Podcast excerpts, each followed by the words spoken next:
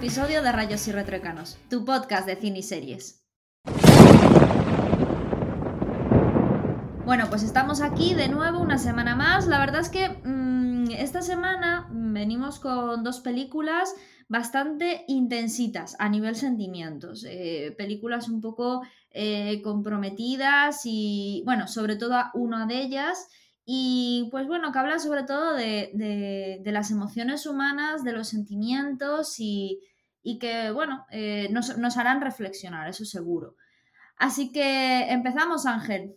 Pues sí, podemos empezar. Yo diría que empezásemos por The Assistant, porque mmm, creo que de continuar después, o sea, dejar el final Beginners, pues nos hace terminar también con una nota un poquito más. Sí, bueno, es que vamos a hablar de la película The Assistant y de Beginners, que bueno, que son eh, por lo menos Beginners es de 2010, creo, ya es una película que tiene 11 años, protagonizada por Iwan McGregor. Y eh, The Assistant eh, es, es del 2019 película... y es de la. Bueno, como película como tal, es la, es la primera película que dirigió Kitty Green, eh, que ahora, bueno, pues está a raíz de esta película, pues está bastante de moda, es una directora de documentales. Y ahora, pues bueno, pues está, eh, se, se marcó esta película que está muy, bueno, muy bien, pero a Ana no le ha gustado mucho por lo que me ha ido contando. No, a, Así... mí, a, mí, a mí no me ha gustado nada, la verdad. Jane, que está interpretada por Julie Garner, eh, es una recién graduada universitaria y aspirante de productora de cine que consigue un trabajo aparentemente ideal como asistente de un poderoso ejecutivo de la industria del entretenimiento. Su día es muy similar al de cualquier otro asistente, a preparar café, cambiar el papel de la fotocopiadora, ordenar el almuerzo, organizar viajes, etc.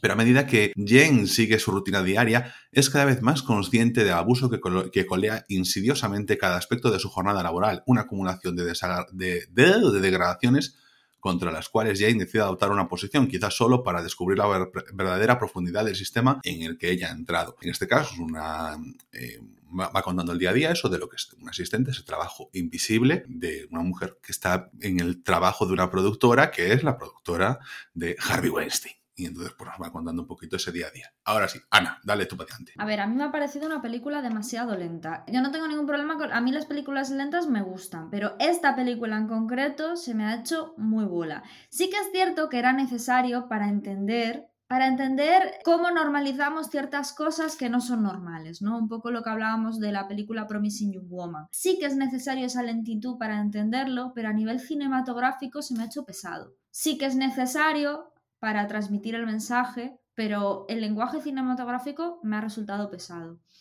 Claro, la, protagonista se ve su día a día, ¿no? Como ella llega al despacho, eh, eh, hace, bueno, sus tareas diarias, como se ve que tiene un jefe que es un auténtico tirano, pero bueno, como, como en, muchas, en muchas empresas de, de, cualquier, de cualquier tipo, ¿no? No solo de cine. Y una de las cosas que más me llamó la atención es como sus compañeros de al lado que esto es brutal, ¿no? También me recordó un poco a Promising Young Woman, eran conscientes de, que, de lo que pasaba, pero eh, le decían, nosotros te damos nuestro apoyo, pero no nos metemos ni nos mojamos, ni nos queremos sentir eh, perjudicados por esta situación. Entonces, era como una situación de, apóyate en nosotros, venga, cada vez que, porque claro, cada vez que ella se quejaba por algo, porque el abuso, esto tiene que quedar claro, no era hacia ella. Ella veía bueno, de alguna manera también lo era, ¿no? Pero el abuso así directo, directo, directo, sexual, nunca fue hacia ella, sino hacia otras chicas, pero ella quería eh, quejarse, ella veía que aquello no era normal y veía como todo el resto de la plantilla para la que, con la que ella trabajaba lo normalizaba, o sea, era decir, tú si vas a estar aquí, esto es lo normal, es lo lógico y esta gente pues con tanto poder es lo que hace y punto pelota. Y una de, ya de verdad que a mí lo que más me llamó la atención de la película es como sus compañeros la protegían, entre comillas, pero a la vez le decían, mmm, esto es lo que hay, te aguantas. Que es muchas veces, no es porque sus compañeros sean malos, ni porque tus amigos sean malos, ni porque tus padres sean malos cuando, cuando llegas a casa y dices una situación así. Es porque la sociedad lo contempla gestionar así y entonces lo normalizamos. Entonces, en ese sentido sí que es cierto que la película transmite mucho eh, este problema a nivel social y no tanto, pues, eh, eh, como, pues, por ejemplo, la, la, serie, ¿cómo se llamaba la serie esta que también era del de, tema? Bueno, de la, la voz más alta. Exacto, que era del director de Fox, ¿no? Em, ahí, pues, por ejemplo, sí que se ve algo muy heavy, muy concreto y muy tal, ¿no? Y, y eso, pues bueno, habrá 5, 6, 10 casos, un millón de casos en el mundo, los que sean. Pero esto está más metido en la sociedad de, manera, de manera mucho más profunda y de manera mucho más destacada. Y son cosas que no destacan tanto, pero sí que eh, están introducidas en, en, nuestro día a día. Entonces, pues eso, creo que era necesaria, pero a mí a nivel ver la película se me hizo muy tedioso, muy tedioso. Yo, por ejemplo, eh, hay una. Bueno, a mí, a mí sí que me gustó, me gustó bastante. Y bueno, yo se lo decía un poquito a Ana antes de grabar el podcast. Yo considero que el ritmo es el que tiene que ser, porque, bueno, mm, sí que estamos ahora mismo, pues. Venimos también eso del tren del hype con, con, una película como Promising Young Woman, pero que esta, yo creo que si hubiésemos, esta película la hubiésemos visto en 2019, cuando salió a lo mejor, la cogeríamos también de otra forma, pero creo que más está muy cuidado en lo tedioso que se hace, porque me parece además un ritmo bastante deliberado, como se mm, dedica en muchos momentos a hacer, porque a lo mejor hasta el minuto 40 la película sientes que no arranca, pero que no arranca cuando va, eh, va, avanzando te das cuenta de que ha arrancado, que en todo momento lo que te está contando es eso, esa normalización que decía Ana esa violencia estructural que tú estás viendo. Hay una cosa que la película hace que, por ejemplo, que me parece también un acierto. Ellos no, la película no te muestra a Harvey Weinstein, no te saca la cara del malo, porque no se trata de decir es que esta persona es así. No, el problema no es esa persona, el problema es que todo el mundo lo acepta, todo el mundo sigue la jerarquía de poder que decía Ana, sí. Lo, que decía yo, yo antes, ¿no? En el caso de, por ejemplo, el escándalo, la película, ¿no? Que se hizo hmm. sobre el director de Fox, o la, o la serie de La Voz Más Alta, el personaje es muy importante y es lo que le hace más cinematográfico el, el asunto. Aquí no, aquí se nota que lo que quieren hablar es del día a día que nos podemos sentir representados cualquiera. El personaje, el personaje de Winston o el personaje del que sea es una cosa más puntual, ¿no? Son, es como un asesino en serie o la persona que roba pan en el, en el supermercado. y claro, ¿y qué pasa? Que además el personaje de Roger Ailes, de la voz más alta, pues tiene mucha más... Eh, es bueno, tiene muchas más vertientes más allá del escándalo sexual, pero... Sí, sí, sí, sí. Y aparte muchas veces, muchas veces pasa que como son personas tan carismáticas y personajes tan carismáticos, al, llevarlo al cine al llevarlo a un documental, llegas incluso, es como con, con Joker, ¿no? O sea, llegas incluso a empatizar con él y no puede ser, no puede ser. Entonces, en ese sentido, creo que la directora lo hizo súper bien.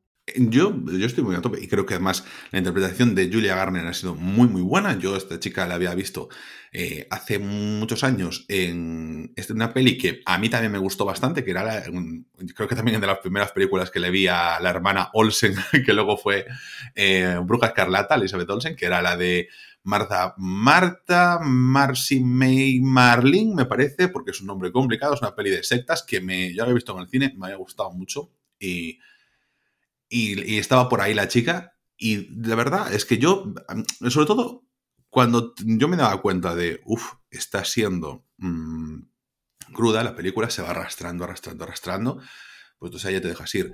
¿Qué es lo que me pensaba? ¿no? Yo veía al principio y digo yo, bueno, pero espera, me, he perdido algo, no está arrancando, estoy viendo todas las escenas, las estoy entendiendo todas, pero bueno, cuando vi pillando la, la línea ya dije, vale, uff, uff, y ya me metí, me metí, me metí, y hacia el final, o sea, hacia el final, coge la película, no es larga, no dura ni hora y media, y lo, pasas mal, lo pasas mal porque es angustioso. Si te metes en la película es muy angustioso, si no te metes en la película es tedioso. En cualquiera de los dos casos está todo bien marcado. Y en el montaje en eso ayuda mucho, ¿sabes? Porque te lo cuenta, te hace, eh, te quiere transmitir el tedio cuando está con la máquina fotocopiadora, cuando está recibiendo una y otra vez la misma llamada de la esposa de Weinstein y cómo... Em, ella tiene que disimular dónde está, por qué me ha cancelado las tarjetas, dónde está, quiero hablar con él. Te ponen en el compromiso de tengo que mentir o porque si no miento, eh, me llevo bronca. Si miento, a lo mejor me llevo bronca, pero yo además no quiero mentir. Mis compañeros lo que dice Ana, te apoyamos, pero con la boca pequeña. ¿Mm? Todo está ahí. Llega luego Harvey Weinstein y te dice, quiero que me mandes una disculpa por correo electrónico. Y tú tienes que disculparte por algo que tú has hecho bien pero tú tienes que estar así. Te ponen en todo el tiempo en cuestionamiento. Llegas a recursos humanos y te ponen en cuestionamiento a ti. ¿Te quieres quejar de lo del abuso sexual? Del, bueno, del abuso de poder. Te ponen en cuestionamiento a ti, te dicen, mira, tú estás hablando de que aquí ha habido un problema con otra chica, ¿no será que ella es que es más guapa que tú? Que es que tú llevas aquí también poco tiempo y a ella, si le tiene mejor consideración, a lo mejor por algo es. Y te quedas con una cara de tonto que no te da la hora. En fin, bueno, a mí me gustó mucho, ya te digo, está en filming. Yo la recomiendo porque independientemente de que sea necesario, ¿no? Hay otras películas con, mayor ritmo como Provision Young Woman, pero me parece que está bien tratado y que lo que trata creo que lo explica muy bien. Y ahora nos vamos con, la otra película que, que comentamos. Una película que además los dos habíamos visto en su momento. Bueno, en su momento, yo no sé cuándo la había visto Ana, tú, que es Beginners, una película protagonizada por, como decía ella, Iwan McGregor y Christopher Plumber, eh, que yo creo que si no estoy yo muy mal, se había llevado el Oscar por, esta película, por Beginners, y que estaba dirigida por eh, Mike Mills, que yo ya lo había visto también en otra película, que más o menos eh, tenía así un tono similar, que era la de 20th Century Woman, me parece que era, y bueno, que está bastante bien, que yo reconozco que me gustó mucho, mucho, mucho cuando la vi por primera vez, esta vez no me gustó tanto, y ahora comentamos un poquito de ella, pero no, antes de, voy a hacer otra cosa. En lugar de darte paso, Ana, vamos a contar un poquito la sinopsis de aquí de nuestros amigos de Film Affinity y te doy paso. Vamos a ver. Tras la muerte de su padre, Oliver conoce a la impredecible e irreverente Ana. Mientras tanto, acude a su mente recuerdos sobre su padre, un hombre que con 75 años y más de 40 de matrimonio decidió salir del armario. Oliver se esfuerza para amar a Ana con la valentía y el sentido del humor que él enseñó. Ana, háblanos de este stack, que es una de tus pelis, eh, vamos, entrañables.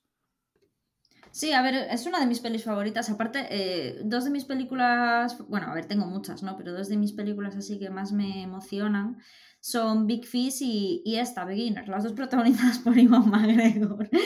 Y mm, la verdad es que me gustó más esta vez que la vi. O sea, yo creo que es una película, para mí me ha pasado lo, contrario que a ti, que cada, vez que la veo me gusta más.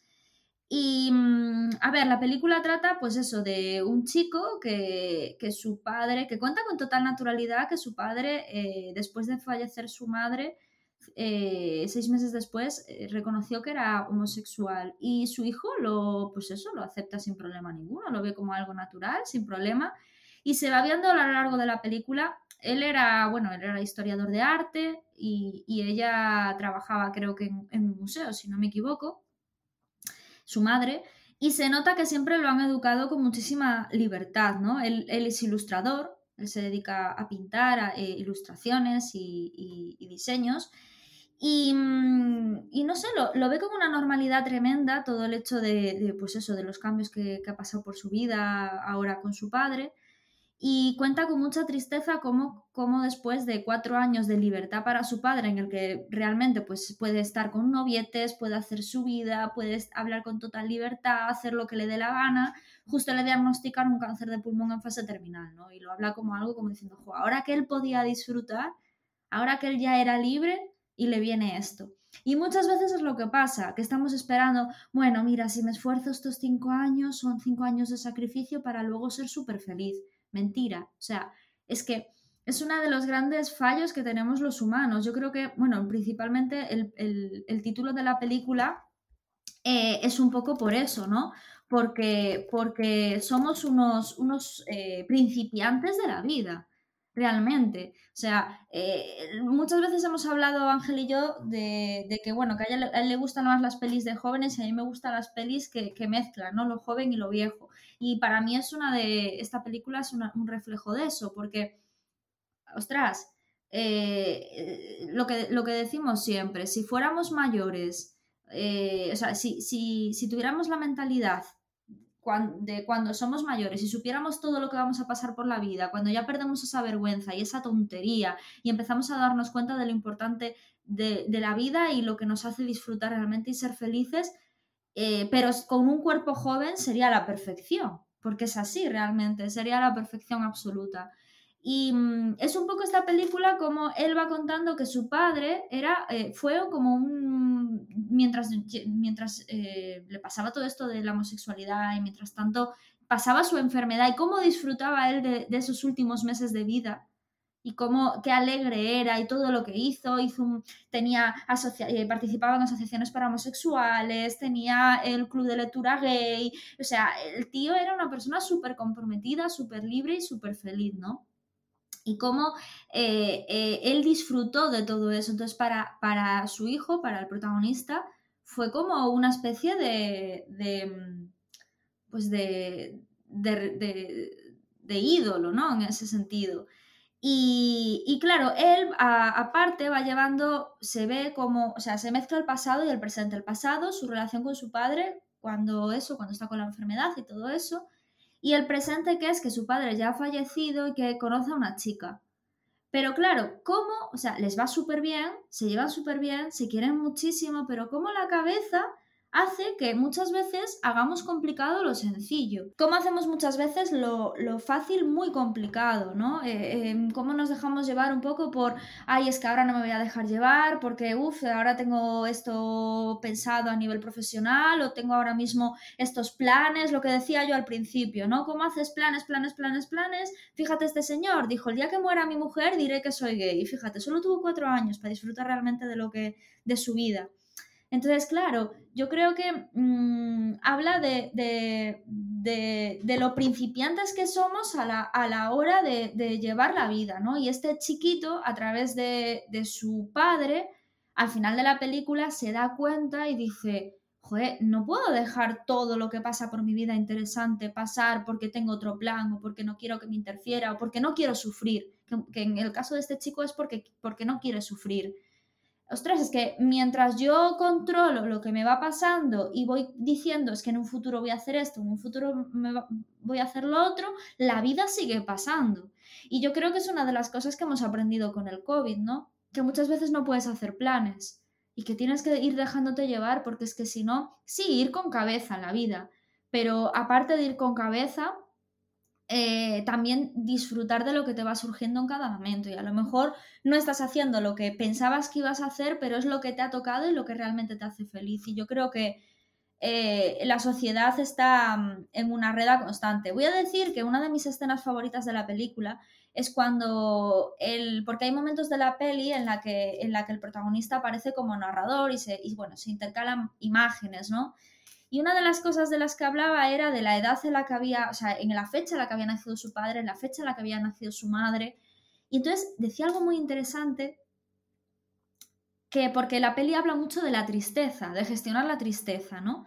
Y por, el tema de, bueno, pues de, los trastornos mentales que, tenemos la gente joven, de las depresiones y de todo eso, que muchas veces nos dicen que, bueno, que somos eh, una generación caprichosa, por eso nos ponemos tristes. Y ahí lo representa, lo explica muy bien en esta escena, porque él dice, mi padre no tenía tiempo de ponerse triste porque vivió una guerra, vivió, eh, vivió unos momentos muy malos a nivel histórico, aún encima era homosexual y tenía que estar escondido, y luego aún encima vivió en un matrimonio escondido, criando un hijo, y empezó a ser libre a partir de los 70 y algo.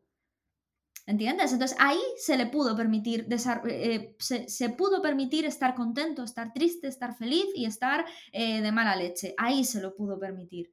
Entonces hablaba de su madre lo mismo, ¿no? Vivió una guerra, vivió no sé qué, vivió pues una época muy machista, etc, etc, etc. Y nosotros somos una generación que no hemos vivido una guerra, que no hemos vivido nada y se nos permite ser tristes. ¿Por qué lo vemos como algo malo? Es algo bueno, porque no tenemos otro tipo de cosas que que, nos, que, nos, que nos impida pensar en eso, porque somos más libres, gracias a Dios, en ese sentido que nuestros padres y se nos permite estar tristes. ¿Qué problema hay? Entonces, me hizo mucha gracia eso y me gustó mucho esa escena porque realmente representa un poco eh, cuando nos llaman eh, caprichosos o, o ah, es que este tiene depresión porque, porque no tiene otras cosas que hacer, porque no trabaja. No, perdona, es que no estar en una rueda porque al final esta gente lo que estaba era en una rueda. Su padre lo que estaba era en una rueda y en el momento en el que salió de la rueda pudo ser el mismo y tener tristeza, felicidad y todos los sentimientos humanos a flor de piel.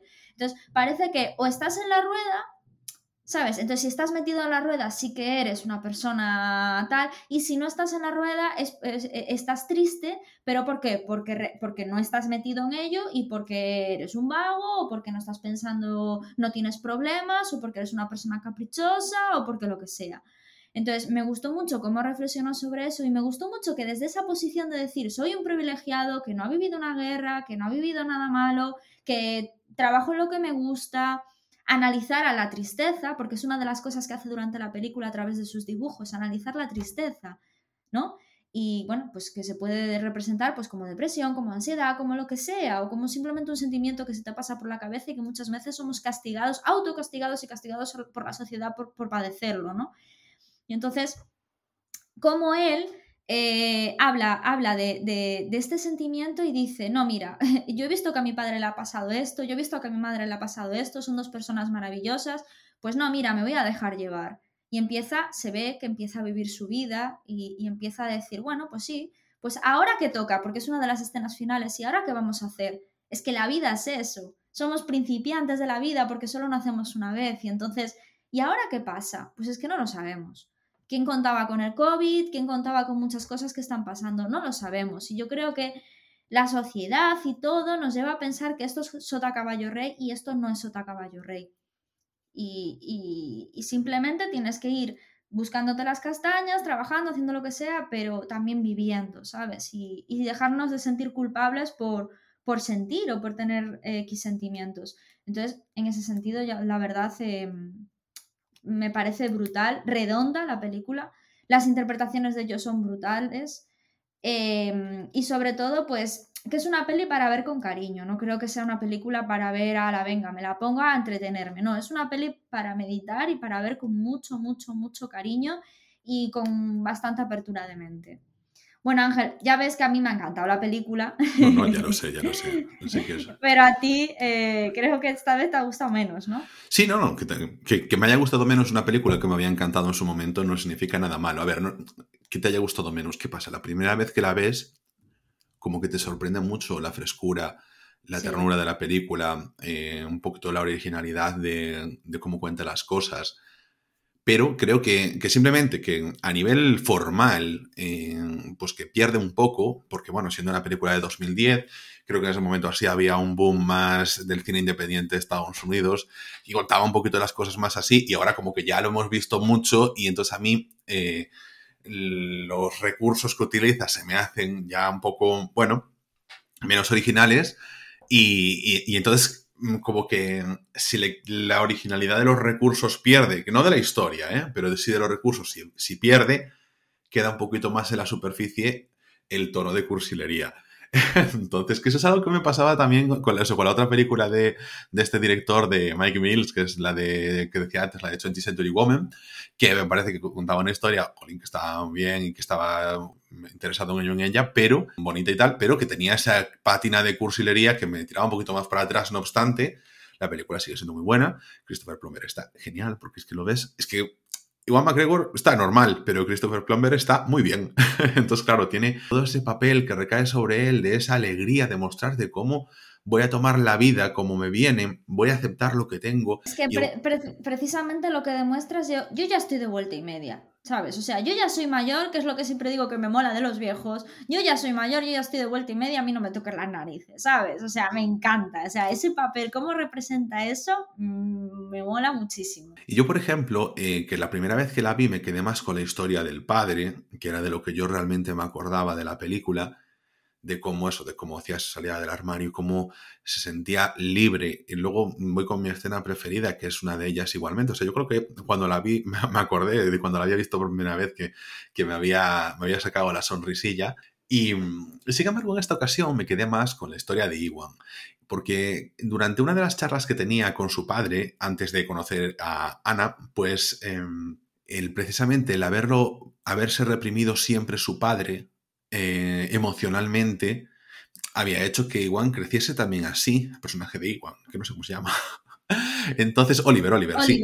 Eso. Ah, es que hay una escena que él le dice, hijo, eh, le está dando la mano, él está ya muy mal. Exacta, sí, a esa iba. Eh, a esa iba.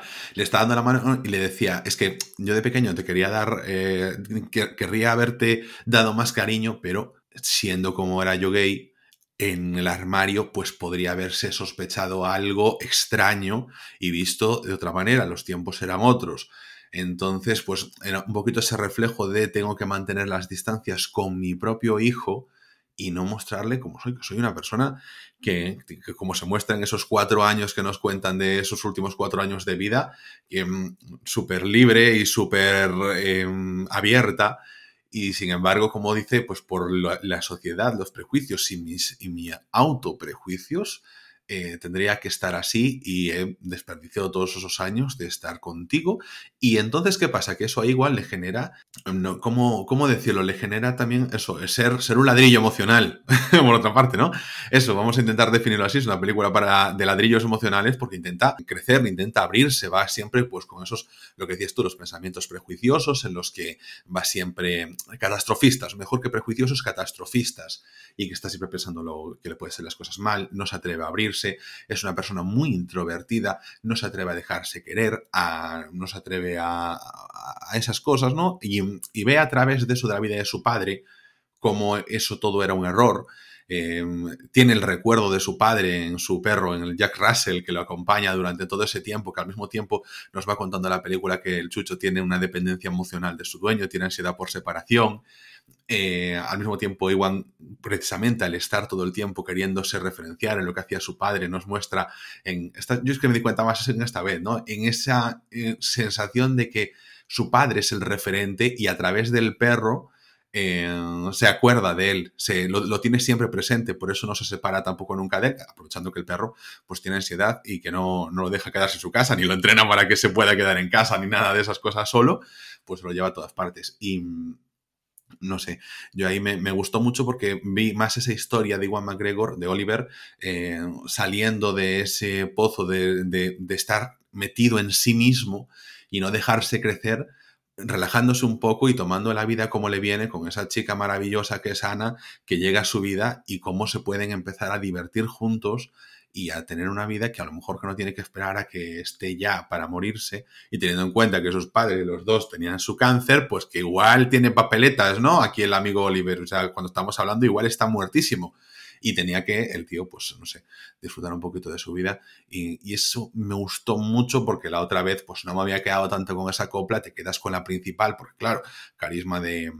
Christopher Plummer, pues es mucha y, y, te lo lleva todo. Y mi escena preferida es cuando están, ya había fallecido en sus recuerdos, y están recogiendo un poquito sus cosas y encuentran el anuncio que él puso, un anuncio por palabras. En un momento cuando eh, estaban hablando padre e hijo antes de, evidentemente el fallecimiento, no es de una peli de Ouijas, y le decía al padre, pues, ¿qué tal si te pones un anuncio y, por palabras para buscar a alguien? Y tú les explicas que no eres capaz de tener una relación. Y entonces aquí Oliver lo mira y le dice, en plan, me estás vacilando, ¿no? Y entonces le dice, no, yo lo he hecho. y entonces queda ahí la cosa, ¿no? Pero y hacia el final de la película encuentran ese anuncio por palabras y encuentran la fotografía ahí de, Christopher Plummer, eh, todo sexy, eh, como jardinero. Em, bueno, como jardinero, como jardinero bohemio, en plan, el señor que no tiene un callo en su mano, pero bueno. Y, y como pone, pues eso, que es un hombre de 75 años, que quiere, o de 78 años, me parece que ya cuando había puesto el anuncio, que quiere, eh, que ha salido del armario, que quiere disfrutar de la vida, que no pide eh, monogamia, pero que sí que quiere, que ofrece su casa, su cariño, su comida y que, y que quiere pasar eh, lo que le queda de vida, pues siendo una persona que rodeada de gente que lo quiera y que lo aprecie, porque lo que quiere es eso. Y me pareció súper bonita la escena de cómo fuera todos los complejos yo me abro y, digo, pues mira, es que sí que quiero tener a alguien a mi lado para pasármelo bien. Y me pareció súper bonita. O para sufrir, o para tener tristeza. Es que no solo es para... Claro, es que muchas veces pensamos que, es que las cosas tienen que ser para ser felices. Lo que pasa eh, no es que no, la, no haya tenido tiempo de tener tristeza que decías antes, es que ha sido toda para adentro. Eso siempre está ahí, lo que pasa es que no sale. y eso sí, claro, sí. Sí.